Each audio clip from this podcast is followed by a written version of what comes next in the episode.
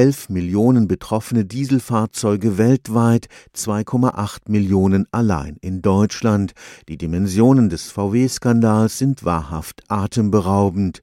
Inzwischen melden die Marken Audi, Skoda und Seat, dass auch in einigen ihrer Modelle die betrügerische Software eingebaut wurde. Die jetzt anstehenden Rückruf- und Entschädigungsaktionen könnten nicht nur die Kapitalkraft des größten Automobilkonzerns der Welt bedrohen, möglicherweise ist es zugleich das Aus für den Dieselmotor überhaupt.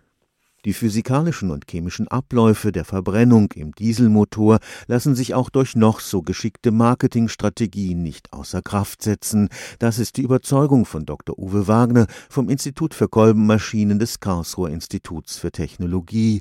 Er leitet dort die Forschungsgruppe Motorsysteme und Abgasnachbehandlung. Wenn ich ein Fahrzeug haben möchte mit einem modernen Dieselmotor, entsprechend geringem Kraftstoffverbrauch, geringer Kraftstoffverbrauch bedeutet geringe CO2-Emissionen, dann muss ich mir natürlich auch bewusst sein, dass das nur geht, wenn der Motor alleine relativ hohe Stickoxidemissionen produziert. Soll der Diesel zugleich sparsam und sauber sein, braucht es eine komplizierte Abgasnachbehandlung. Bei VW glaubte man wohl, das den Kunden nicht zumuten zu können. Für diese Abgasnachbehandlung benötige ich ein zusätzliches Reduktionsmittel. Und dieses Reduktionsmittel muss ich natürlich als Kunde bereit sein, bei jedem Tanken oder vielleicht jedem zweiten, dritten, vierten Tanken auch zusätzlich nachzufüllen. Bei den jetzt fälligen massenhaften Rückrufaktionen könnte man theoretisch einfach die betrügerische Software ersetzen. Wäre da nicht noch ein weiteres Problem? Ist die Abgasnachbehandlungsanlage, der Katalysator tatsächlich in der Lage, dauerhaft über Fahrzeuglebensdauer diese